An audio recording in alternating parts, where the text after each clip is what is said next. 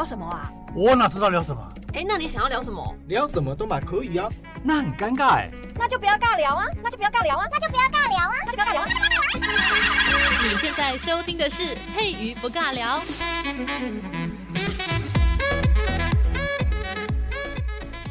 Hello，这里是佩瑜不尬聊，我是佩瑜。嗯、呃，这个在节目开始之前呢，先来感谢一下我们新的留言的伙伴，一月二十六号。呃，一位叫做昵称是什么的伙伴，呵呵，谢谢他的留言。节目长度刚好，很喜欢这种真诚聊天的感觉啊。但是想替《红楼梦》里的公子小姐们说几句话。林黛玉确实有偏食问题，不过不多吃鹿肉，主要是因为身体太差，怕消化不良。至于贾宝玉挨打后想喝的小荷叶儿小莲蓬汤，指的是将加入荷叶汁揉出来带有清香的面团做的面片。配上好几只鸡钓出来的高汤所做的面疙瘩，那刮号。荷叶莲蓬只是贾家觉得这样太无聊了，在面疙瘩上印点花样，找乐子擦滴。要搞刚起来的话是很费事的哟。然后书里也是有炒枸杞呀这种比较平易近人的食物啦。谢谢这位昵称是什么？超厉害的！以后我们应该要好好的跟你聊一下，就是关于美食的这个部分。其实我自己读《金瓶梅》也不是说读得非常的通透啦。那里面有一些美食的部分呢，也非常的开心，可以跟大家一起在。在过年之前呢，就是来分享这些好吃的料理。谢谢这位我们的可爱的伙伴。那我们今天呢，就继续来讲饮食哈。这个过年之间，我真的吃的有够多，整整肥了两公斤哎哎，真的很可怕，你知道吗？我们家真的很爱煮饭，尤其是我们家的老爸。我们家呢，通常都是男人在煮饭，女人都是张嘴等吃，然后负责洗碗这样。嗯，分工合作的方式非常另类哈。不是通常都说女生煮饭比较好吃吗？嗯，没有，在我们家是男人煮饭比较好吃。那我们今天这个主题呢，就是跟大家来聊一下什么叫做饮食风俗。我们说风俗有分很多种，那今天要来讲的是饮食。那所谓的饮食，在我们的这个生活当中有哪一些所谓的习惯，或者是呃不不是习惯哈习俗的一种惯制，就是它会有。会有一种归类的方法，哦，归类方法，人真的是很喜欢分门别类，要有系统化会比较好记，就像读书一样哦。好，我们再拉回来，今天要讲的这个，我们先来了解一下什么叫做饮食风俗。所谓的饮食风俗，就是指我们人类，人类要维持基本生存的一种生理必须，或者是我们日常生活的一种行为方式。这这个跟之前讲《金瓶梅》的时候很像，说人最粗浅的欲望，就动物的欲望，就是除了吃，然后跟性爱，就这两个嘛。所以我们的假期，很多小朋友都是在假期的时候呢，这个成为了可爱的这个。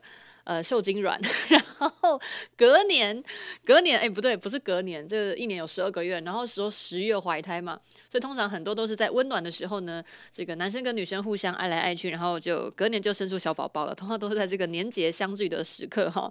好，我们再拉回来，我最近真的很爱很爱撇题，然后所以我们通俗的去说啦，在所谓的饮食风俗里面有分饮跟食，为什么叫饮食？就是吃跟。喝好饮跟食，那有分这两大部分，然后那我们就去细分啦。什么叫做食呢？我们先讲食好了，因为这个食感觉比饮还要多。虽然有些人可能会觉得说没有啊，不相上下吧，应该还好吧。喝的手摇饮不也一堆嘛？台湾那种糖尿病的年龄越来越低，就是因为手摇杯到 手摇杯。哎，大家知道吗？手摇杯这三个字啊，其实是有分年代感的。当我讲出手摇杯这三个字的时候，代表我是那个时代的人，跟现在小朋友应该很少会讲手摇杯。天哪！好，我们再拉回来啦。讲到食这个部分哦，就是食又分为，就是吃饭的那个食物的食，食又分为所谓的饭食跟菜肴。那我们从理论上来说啦，饮食风俗的那个范围呢，就包括几个方面。譬如说，所谓的饮食调制法的这种传承，跟它的类型，这个大家应该有概念吧？饮食调制的方式，像我们过年的时候吃的那些饺子啊、包子啊，啊，或者是我们早餐会吃的那种。呃，什么大饼，它其实就是大家听过山东大饼嘛，或者什么什么包子，这些都是北方的那种面食类，面食类，它其实也是一种传承，然后传承到了现在，成为我们早餐常常吃的东西。那西方大家比较常听到就是汉堡啦，不然就是煎个蛋啊，或者是配面包啊，那可也是在那个地域环境里面，因为呃，因为西方人他那边没有在种稻米，他们那边就是种那个小麦，那小麦就是会变成不是变成，就会把它做成是面包，那我们。东方人呢，有种水稻，有种米，所以呢，我们就常常是米类的食物会比较多，什么白米饭啊，呃，糙米饭啊，现在大家很流行的很健康的五谷饭啊，这种就算是一种饮食调制的一种一种方式的传承。那再来，我们又讲到，除了吃这件事情之外，用什么去吃？啊、你说用嘴巴 不是啦，不是只用嘴巴吃啊，废话，不然你用哪边吃？用那个器具。我们现在有时候生活当中要加点情调，很重视摆盘，很重视我们的器皿哦。所以所谓的饮食的那种餐具啊，或者是吃东西装装食物那种食器，我们叫食器，讲的专业一点叫食器，不然我们就直接讲简单，就叫碗、碗工那个盘子哈。哇，威啊！突然间变成台语教学档案，就是这些食器呢，这个也是算是所谓的一种传承跟它的类型。我们刚才有讲到说，饮食风俗的范围包括了哪个方面？刚才讲到了饮食调制的方式，还有这个器具的方式，呃，器具的传承。那再来还有饮食的方式跟餐制的传承。好，等一下我们会一个一个来细分跟大家做分享。再来一种就是一定要有材料，食物的原料或者是它的结构。我们怎么样把它做出来的？这个也是有它的一个传承跟类型。再来最后一个就是饮食的职业者，有所谓的厨师，有些厨师他专业做某一些比较好吃的，呃，例如说东方料理、西式料理、点心，或者是那种之前在《金瓶梅》里面有讲到的什么三堂五哥那种所谓的比较大型的那种菜桌菜型的，这个也算是一种传承跟类型哦。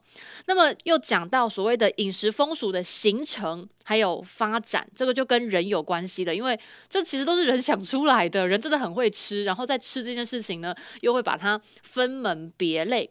就像我们外国人一听到呃台湾或者是这个东方有在吃所谓的猪血糕，大家我不知道有没有看过一部很有名的影片，叫做《地狱主厨》吗？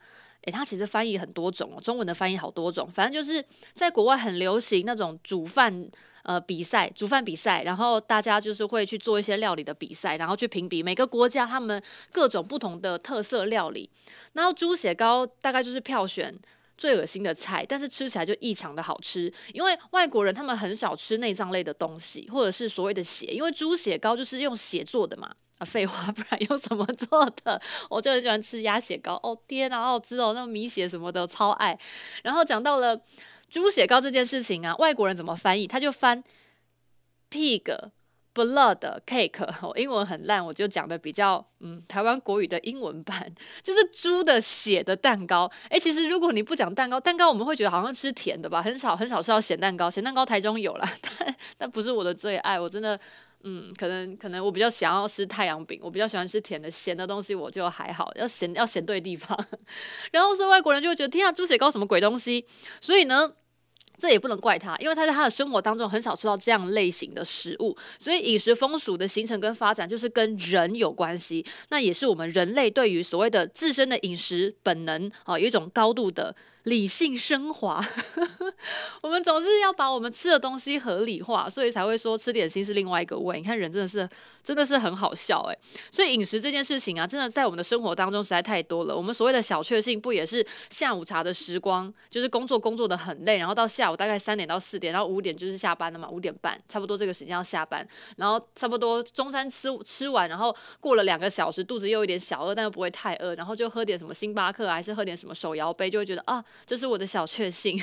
你看那个小确幸之所以会有这个确幸的感觉，也是因为有饮食把它连起来的。不是说你买了一个很漂亮的手手链还是什么的，你上班怎么可能买手链？所以就是工作之余吃点东西，就是对心情真的会很好。所以饮食真的对人影响的非常的大。那当然，吃东西这件事情也是会受到我们所谓的人类的社会实践去做一个制约。我们会有分时段，有分时段哦。其实呢，真的还蛮有趣的。然后接下来呢，来跟大家介绍，我们来归纳一下所谓的三大饮食的习俗。呃，我们就习惯去把它作为一种分类。所谓的第一点，就是日常生活当中我们的饮食的方式。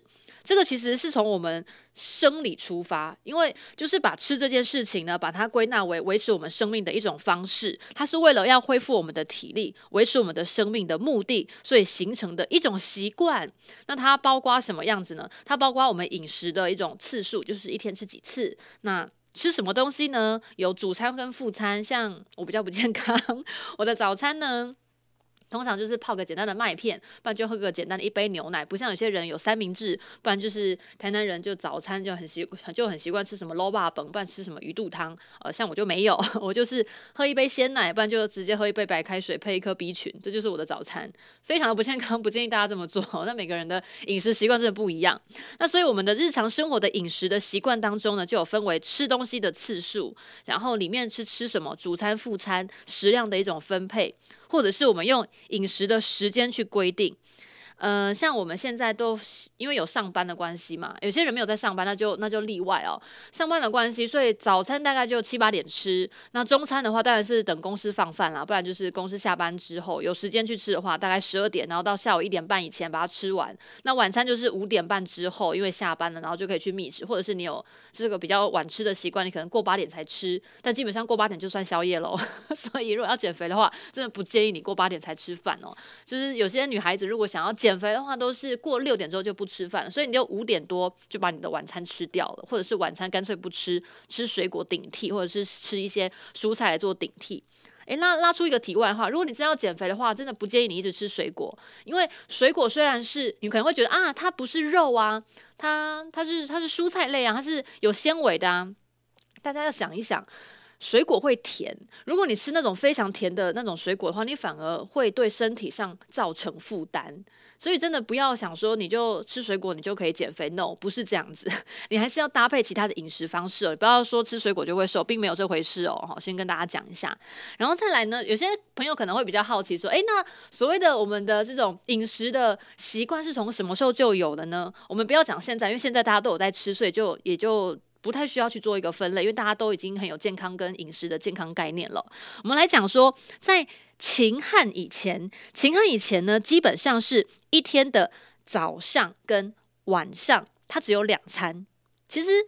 其实我们不是一日三餐哦，在秦汉的时期呀、啊，呃，不是秦汉时期，秦汉以前，秦汉以前其实一天是吃两餐的，也就分早餐跟晚餐，我们是没有吃中餐的。那什么时候开始有一日三餐的时间？一日三餐这件事情是从汉朝才开始，汉朝 很特别，对吧？从汉朝才开始哦。那所以古代呢，我们会听到一个专有名词叫做三食。不是不是三十，不是数字的那个三十，是一二三的三，十呃食物的十叫三十。那其实呢，这个古代的三十就跟我们现在就是一模一样的，就是分早中晚，我们就是一天是吃三顿。那当然，有些人可能一天吃两顿啊，或者一天吃一顿之类的，假日就吃一顿哈。中午就是礼拜天就睡到中午，然后吃吃完之后，然后就就去玩乐，然后然后也就不吃，然后就睡觉，或者就继续睡，就只有吃吃中餐这样。哎，说不定啊，有些人说不定一天就吃吃晚餐了，也有可能啊。好，那个是例外，那个是例外。所以呢，我们古代的三十这件事情呢，就是从汉朝才开始，然后因为不同的生产季节会有不同的食物，这个这个大家应该没有问题吧？一一定是这样子吧？你如果那个时间没有那个食物，你你怎么吃得到？那个以前的以前的那个交通也没有像现在那么发达，就是可以可以马上就吃到别的国家的樱桃啊，然后日本就很喜欢吃台湾的凤梨或者是香蕉之类的，就比较少。然后我们台湾像有时候这个。诶，秋天的时候就很喜欢去什么去进口那个富士山的苹果，还是青森的苹果？他们那个 我好像在帮人家打广告，并没有哈。就是现在交通比较发达，所以水果的输运也非常的方便啊。那但是以前没有，所以呢，以前的吃饭的这个内容物哈，就是食材呢，它会有分所谓的呃生产的季节，所以有些地区。它并不会说有一日三餐，它有时候有些地区它是两餐或者是三餐，他们会互相做使用。然后怎么样去使用呢？就是在主副食的搭配上面，也会因为我们的地区或者是我们的生产方式或者是我们的生活方式的不同，然后会有所区别。这应该大家很好理解。主副食就是我们的主餐可能是吃白米饭，那有些国家他们的主餐是吃面包，那有些国家呢，它的吃的这个主餐它是吃。吃那个玉米，诶，我真的很不理解，因为对我来说，玉米不就是配菜吗？可能对其他的国家来讲，它的白米饭才叫配菜。这个就是不同的地区，他们有不同的饮食方式。然后，那我们再举一个例子好了，游牧民族，游牧民族它常常就是以这个米还有面为主食。因为它需要很多的碳水化合物，它才有办法去狩猎，它需要去打仗，而、呃、不是打仗，需要去外面就是跑来跑去的游牧民族嘛。他们就是移动的时间是比较长的，所以他们需要一些饱足感的东西，所以他们会以米跟面为主食。那另外的副食是什么？就是所谓的副餐，像我们去吃那个那个叫什么？王品集团的什么陶板屋啊，还是吃这个牛排的时候，不是有主副餐吗？他们当然没有白米饭，他们就是主食就吃肉，配菜就是副餐就是吃什么沙拉或面包，那意思是一样的。所以游牧民族他们所谓的辅呃辅助类的，不是主食是副食，它的副食就是以奶制品跟肉然后为主，因为他们有养马，呃或者是养一些其他的这个呃这个动物，然后他们就以那个来做。像像我们就是一样哦，是 loba 本嘛，那 loba 不可能是主食嘛，米才是主食，loba 就是配料，大概是那样的意思哦。然后他们还有这个奶制品，因为他们就是在他们煮水草而居，然后奶是非常重要的，有所谓的马奶，就大家应该都有概念，就是还蛮好喝的哈。有机会去蒙古玩的话，大家可以去喝一下，我觉得还不错。然后呢，再讲到所谓的平原地区，平原地区呢就很好想象啦，一定是农耕嘛，所以农耕的话就是一定是以这个大米啊或者是白面为主食，因为就是做米的，你就是 种米。出来，所以一定是以米为主食。然后，因为有田可以种米之外的东西，就是蔬菜，很种一些菜叶类、叶菜类。所以呢，就是它的副餐就是所谓的蔬菜，或者是少量的鱼肉。鱼肉的话，鱼就是因为在平原上，然后会有一些湖泊，你可以有一些溪流，你可以去钓鱼。那如果有钓到，那就有；那如果没钓到，那当然就没有啦。那会有些肉。譬如说，有些会去狩猎，打什么鹿肉啊，什么兔子肉啊，养鸡啊，养猪啊，这种四只脚的，就是就是可以加一点配料。你当然是要有够有钱呐，不然的话，你没有钱的话，你是养不起那些动物的。那当然，这个就是所谓的刚才分类的饮食习惯的第一点，就是日常生活的饮食习惯。那再来。日常就是平常的时候，没有特别不一样的时间嘛。那所以第二点就是所谓的特别的时间点，就是节日。像我们前几个礼拜过完年，这个就所谓的节日。节日的礼仪的饮食习惯又不一样了。大家会说一定要围炉啊，不可能天天吃火锅嘛。但是如果你是过年的时候，就一定会吃火锅。我之前就是跟我的家人去讨论说，为什么过年一是一定要吃火锅呢？为什么不能吃这个桌菜？这当然也是有啦，但是为什么我们家就是一定要煮火锅？后来我想到跟大大家讨论完之后，发现一件很好玩的事情，因为煮饭的人他通常煮完全部的饭之后。他回来要吃第一道菜的时候，第一道菜已经凉了，你得拿去微波，或者是重新烤，或者是重新再热一次。你不觉得这样很无聊吗？就是很可怜呐、你负责煮菜的人，为什么到最后吃的东西都是冷盘剩菜？真的很可怜。所以，如果我们在这个过年的时候，有人负责这个大厨负责煮饭，然后我们煮的有其中一道菜就是主餐，我们的所谓的主餐是煮火锅的话，那这样子煮完饭的那个人回来吃，他还有热腾腾的汤可以喝，诶，而且那个整锅里面的火锅料里面都还是热的。所以呢，我后来才知道哦，我们家哦是限定我们家哦，其他其他人家的家庭就有可能不太一样。我们家就是一定会吃火锅，因为这样子煮饭的人才有饭可以吃，才会有那个热热的汤可以喝啊，这是我们家围炉的一个习惯。好，那么再拉回来，我很容易撇题，讨厌。好，那我们第二点呢，来讲到节庆啦。哈，这个也是我们人们受到自然季节跟社会关系的互相的影响，所以才会确立的一种习俗。那当然，内容就一定比我们所谓的日常饮食更复杂了。像，诶。今天这个节目大概是什么时候上？上的话，应该再就要过元宵节了哈。元宵节呢，就是要吃元宵，就是正月十五我们吃的这个元宵。那寒食的清明节呢，就是大概在四月份吧。今年应该也是连假，呵呵，我的连假是还要上班，难过。好，拉回来，不要不要想到不要想到上班的事情，要要想到吃东西的事情比较开心。就是寒食节跟清明节这个诶，是一样的哈。寒食清明节呢，我们就是吃冷饭的糕饼。那五月份呢，我们就是要吃粽子了。诶，很恐怖诶，你不觉得我们从正月初一开始一路吃到这个一个 礼诶，不是礼拜五，吃到五月份的端午节吗？好恐怖哦！这人真的很爱吃诶。然后五月份的就是吃这个粽子，然后有有些人会敢喝雄黄酒啦，我是不敢。我之前喝了一口就觉得我的妈呀，我还是喝红酒比较好，或者是喝啤酒。我个人是很喜欢喝啤酒的人，所以雄黄酒完全不行，真的很。臭臭死了，好奇怪！我我我是白蛇嘛，所以喝这个会陷入原形这样。然后八月份的时候呢，就是八九月份啦，应该是九月份吧。这个好不管，反正呢，八九月份就是中秋节，中秋节就是要吃月饼，然后要喝这个黄酒。嗯，有些人可能会喝黄酒啦，这个真的要看个人，因为现在的酒的种类实在太多了。不过以古人来讲哦，他们就是会吃月饼跟黄酒。那再来就是又要到了腊八粥的时间，这个腊月初八呢就要吃腊八粥，然后。然后再来又要过年了，对吧？大年的三十要吃饺子，所以你有没有发现我们一整年都在吃？难怪瘦不下来，我都默默的肚子都觉得惭愧了。我的过年胖了两公斤，好难过，怎么瘦都瘦不下来。想想着想着又又要过什么母亲节什么的，然后又有人生日，真的是一年四季都在吃，吃不完，节庆好多。然后在礼仪方面啦。像我们刚才讲到节日，节日的时候要吃的好料，然后再来有些是礼仪，有什么叫礼仪？譬如说要结婚了，你结婚的时候呢，你吃的这些食品啊，或者是酒类的这个礼品啊，其实跟婚礼当中呢都会有一些关联，譬如说。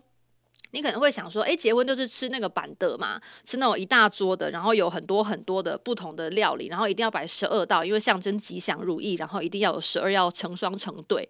那婚礼当中，第一个我们会遇到的是哪一种礼仪上的饮食？就是交杯酒，大家应该听过吧？嗯，现在都玩抽捧花，对不对？我知道大家很喜欢西式的婚礼，中式的婚礼其实大家都已经快要忘光光了。像如果大家有机会的话，去可以看一下一些古装剧。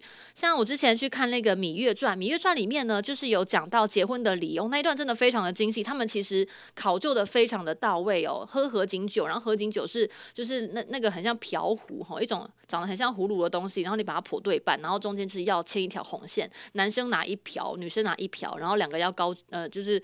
他好可怕，我我刚刚差点讲讲出交够这个字，好可怕，不是啦哈，就是要交杯酒，要互相勾一下，然后这样喝喝这个喝这个酒。其实他们的礼仪真的很棒，然后就是女生还没有真的嫁过去拜堂子的时候，是不可以把那个面纱掀开的之类的，这些都是礼仪。那当然我们讲的是针对吃这件事情哦，所以交杯酒就是婚礼当中我们对于这个节日礼仪里面饮食的一种习惯。然后宴会呢，宴会就是所谓的，诶，这个很重要，宴会。大家听过鸿门宴吧？鸿门宴的这个宴会上面的饮食习惯也是非常的重要，大家可以去考究一下那个这个很精彩的这个叫做这个什么项羽跟刘邦两个人这个爱恨情仇在鸿门宴上面的这个座次的座次表，这个也很有意思哦。不过这个跟我们今天要讲的内容不太一样啊，我们要讲的是宴会，宴会上面呢这个宾客还有我们的。主客呃要怎么样来坐这个位置，其实都是非常的讲究的。所以你如果去跟人家就是邀请大家来你家吃饭，或者是你受邀请去别人家吃饭，如果呢他们坐的那个位置你坐错了，是非常非常。非常之丢脸，你真的要小心，所以不要不要乱坐。如果你真的不懂餐桌礼仪的话，你不要乱坐，等大家叫你代位之后，你再来坐，这样会比较安全哈。不然你坐错的话就很丢脸，而且人家会记你一辈子，想说那你叫莫勒毛哦，北贼 怎么会坐在我的位置上这样子哈？要注意哦，宴会上的这个座次，然后再来就是所谓的饮食上面的上菜的顺序。或者是劝酒跟敬酒的这个礼仪，好，还有礼节，这个都是非常重要的。大家再来要吃，呃，尾牙是没有机会了啦。尾牙大家好像都因为疫情的关系，所以停办了，所以大家现在应该都在吃这个春酒。嗯，有些人是有在吃啦，因为可是疫情好像也还是没有说说非常的平稳，所以说不定有些人的春春酒也取消了哈。那如果呢，就是你有参加一些宴会啊、吃春酒之类的一些活动的话，劝酒跟敬酒也是有礼仪的哦，你不要随便乱敬，不然人会觉得你真的很没礼貌，以为你酒量大就怎么样，想要欺负我是不是？那其实是有礼仪的哈，不是说真的所谓的变啊就这么粗俗，并没有，其实是有礼仪在里面的。然后再来另外一个就是所谓的食物礼品的一种馈赠网来，像过年期间，我们大家应该很习惯，就是礼物互送，对不对？互送来互送去的。可是你要小心哦，你真的有时候要看对方，或者是对方喜不喜欢这样子的礼物，或者是你送的礼物是别人转送的，那你是不是要把上面的小标签要贴掉或撕掉之类？这个都非常的重要，不要被别人发现了，不然你很丢脸。好啦，这些都是在我们的这个节庆啊，或者是礼仪上面所谓的饮食制度的方面哦。那虽然由于我们的地区啊，或者是民族或者是文化的传统不一样，像我们每个人的国家，他们所谓的庆典也不一样。像外国的话，他们就是呃那个什么万圣节啦，会要糖果啦，啊、或者是这个圣诞节啊，会交换礼物啊，这是我们亚洲比较少。不过现在也不是比较少，就是我们亚洲本来没有这项活动，但是因为现在东西方交流非常的活络，所以我们就是会互相影响。那当然也是有另外一个说法是商人的操作啦，哈，我们都是受到的这个消费习惯的影响所致哦。那其实，在我们的这个生活当中的饮食习惯，其实真的真的非常多种。但是呢，我们现在呢，因为比较自由了，我们都会有衍生出自己所谓的一套属于自己的特别的饮食习惯。那这个饮食习惯当然看个人，像我早餐就是吃很少，但是我晚餐就会吃很多，难怪我瘦不下来。没办法，我早上工作就很忙没，我就没有时间吃啊。好吧，有人可能会觉得我是找找借口跟理由啦，不管，反正就是这样子。我喜欢我下班没有工作的时候狂吃一波，这才是我觉得生命当中最美好的时刻。好，拉回来，那么节日礼仪的这个部分呢，其实。刚才有讲到了这么多，大家如果有空的话，可以再去翻一翻每一个国家他们的饮食习惯不一样，是不是也因此会造成那个国家所谓的人的体态有有所不同？其实这个很好玩，这个都是跟我们健康有关系，大家可以去细究一下。好，我们还讲到，啊，天啊，时间怎么怎么那么快？时间要不够了，我把我把这个内容把它讲完。今天我们要讲的这个第三点，第三点就是信仰。刚才讲到日常生活嘛，或讲到这个节庆或者是礼仪嘛，再要讲到就是所谓的信仰。像有些国家的人是不能吃猪肉，对吧？有些人是不能吃牛肉，那也是吃吃素的，所以他就只吃这个青菜，吃这个呃叶菜类，他就不能吃荤食。所以呢，在信仰上面的饮食习惯也算其中一种。那这样子的，其实这种的方式呢，呃，可以分为两大方面，我们就把它细分。我真的好喜欢分类，我觉得分类是一种。很有逻辑，因为我是一个很没有逻辑的人，所以我非常希望在我的思想当中会有一些逻辑哈。所以呢，在我们的信仰上面呢，去所谓的饮食习惯的这种方面，我们可以分为两大类。第一种就是所谓的供奉食品，第二种就是禁忌食品。禁忌就是不能吃，供奉就是要供奉给神的哈。供奉的，譬如说有所谓的血祭。或者是祭酒，或者是供果，我们在拜拜的时候就是会准备的啊，对我们的鬼神的，我们的好兄弟啦，啊，或者是我们这种宗教信仰上面叫拜拜，就是一定要什么三牲五礼，就一定要准备要鸡鸭鱼，这个一定要有啊，牛不一定，猪也不一定，但鸡鸭鱼就一定要有这样子。然后吃鱼就是年年有余，就一定要拜有余的东西，不然的话神明不开心。这也是这也是算是一种心灵上的慰藉啦，这个这个也很重要。不过因为既然是宗教信仰，就是宁可信其有，不要信其无。然后再来呢，就是呃清明。清明节，清明节刚才有讲到说，虽然是一种节庆，但是呢，还是很重要的一点，就是因为我们是要拜拜，而且是拜给我们的这个前人，我们的王者，所以呢，你这个供饭，然后有酒有菜，这个都是呃需要去特别去准备的东西。然后既然要怎么样准备，这个也都是有一些时辰上的一些禁忌都要记得。那再来就是所谓的禁忌食品方面，譬如说，譬如说有些女生哈要生小孩了。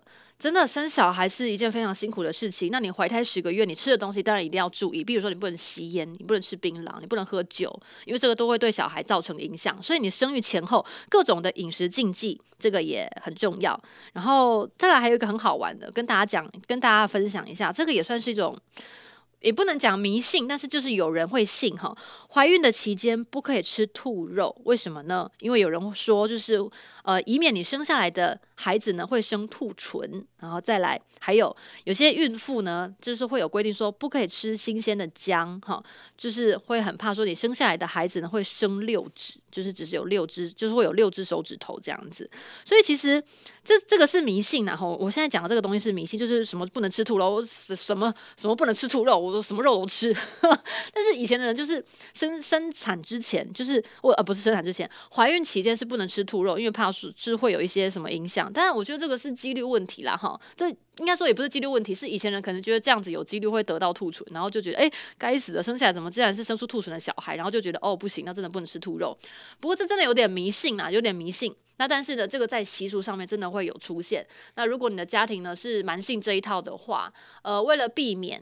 为了避免人人多嘴杂，这个舆论哈，让你生活不愉快，所以呢，就勉强听一下哈，忍十个月，再来就海阔天空哈。好了，那我们今天就讲到这边哈，因为刚好过年之后就吃了很多，然后想说来做一集跟饮食有关的，跟大家一起分享，这也算是风俗类了哈。今天呢就先讲到这边，那我们就拜喽。